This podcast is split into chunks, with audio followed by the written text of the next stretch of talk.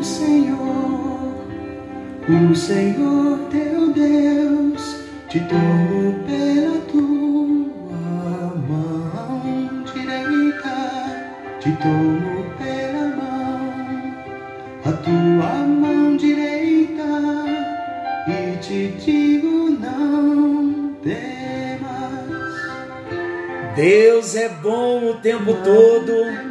E o tempo todo Deus é bom. Não temas, o Senhor é contigo. Por onde você andar, o Senhor é contigo. Graça e paz, queridos. Estamos juntos em mais um encontro com Deus. Eu sou o pastor Paulo Rogério e tenho a alegria de estar junto com você. Olha que privilégio Deus tem dado a nós o privilégio de compartilharmos a palavra, de estudarmos juntos e de crescermos juntos. Estamos começando mais uma nova série com o tema Conhecendo Jesus no Evangelho de Marcos. Algo novo está vindo à luz. Não se esqueça, estamos debaixo dessa promessa. Vamos estudar a palavra? O primeiro tema que eu quero trazer hoje, conhecendo Jesus, no Evangelho de Marcos, está exatamente no capítulo 1, versículos 1 ao 8, nós já vamos ler. Antes, porém, eu quero trazer o tema do nosso estudo, preparando o caminho do Senhor. Vamos à leitura da palavra, Marcos capítulo 1, versículos 1 ao 8. A boa notícia que fala a respeito de Jesus Cristo, Filho de Deus, começou como o profeta Isaías tinha escrito. Isaías escreveu o seguinte: Deus disse: Eu mando o meu mensageiro adiante de você para preparar o seu caminho. Ele está gritando no deserto Preparem o caminho para o Senhor passar, abram estradas retas para ele. E foi assim que João Batista apareceu no deserto, batizando o povo e anunciando esta mensagem: Arrependam-se dos seus pecados e sejam batizados, que Deus os perdoará. Todos os moradores da região da Judéia e da cidade de Jerusalém iam ouvir João. Quando confessavam os seus pecados, ele os batizava no Rio Jordão. João usava roupas de pelos de camelo e mel do campo. Ele dizia ao povo: Depois de mim vem alguém que é mais poderoso, que é mais importante do que eu, e não mereço a honra de me abaixar e desamarrar as correias das sandálias dele. Eu batizei vocês com água, João Batista dizendo, mas ele, falando de Jesus, os batizará com o Espírito Santo. Há um versículo que nós podemos memorizar. Sempre trarei um versículo para memorizarmos. Depois do encontro, leia, medite no versículo para memorizar. Marcos capítulo 1, versículo 4. E foi assim que João Batista apareceu no deserto, batizando o povo e anunciando esta mensagem: arrependam-se dos seus pecados e sejam batizados, que Deus os perdoará. João Batista, queridos, foi um profeta enviado por Deus. E ele veio enviado por Deus com o objetivo de preparar as pessoas para o ministério de Jesus. João Batista era primo de Jesus, filho de Isabel e Zacarias. João Batista nasceu seis meses antes do nascimento de Jesus. E João Batista veio com uma missão muito clara. Qual era a missão de João Batista? preparar os corações dos homens para a mensagem de salvação a ser proclamada pelo Messias. O Messias viria trazer a salvação. João Batista estava preparando o coração do povo, anunciando a chegada do Senhor.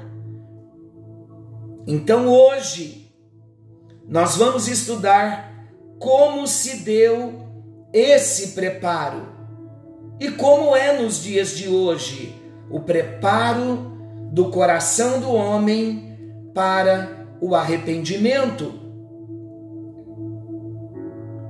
O primeiro modo de se preparar para tão grande salvação é a pregação do arrependimento.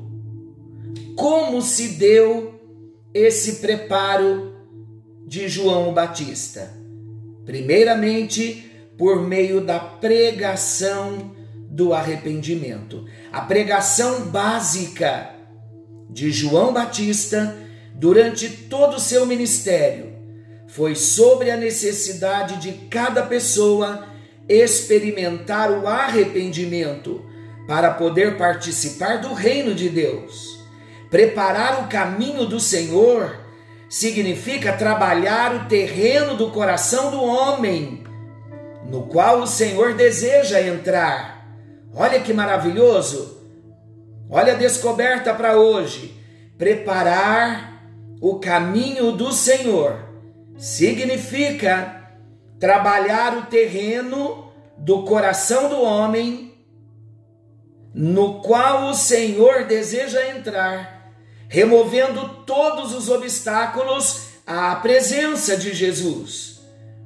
Os corações sem Jesus estão cheios de maldade, de ódio, de rancor, de mentira, de indiferença e tantas outras coisas mais coisas tão ruins. Isso representa, sabe o que? As sujeiras do caminho que precisarão ser removidas para que ele possa vir às nossas vidas. Sem arrependimento, não há como Jesus ter comunhão com o homem. Arrependimento significa mudança de pensamento, mudança de sentimento, mudança de atitude. E o arrependimento genuíno, arrependimento genuíno é arrependimento verdadeiro.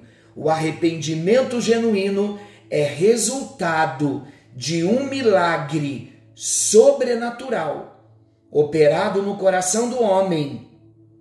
E como vem esse milagre sobrenatural chamado arrependimento genuíno.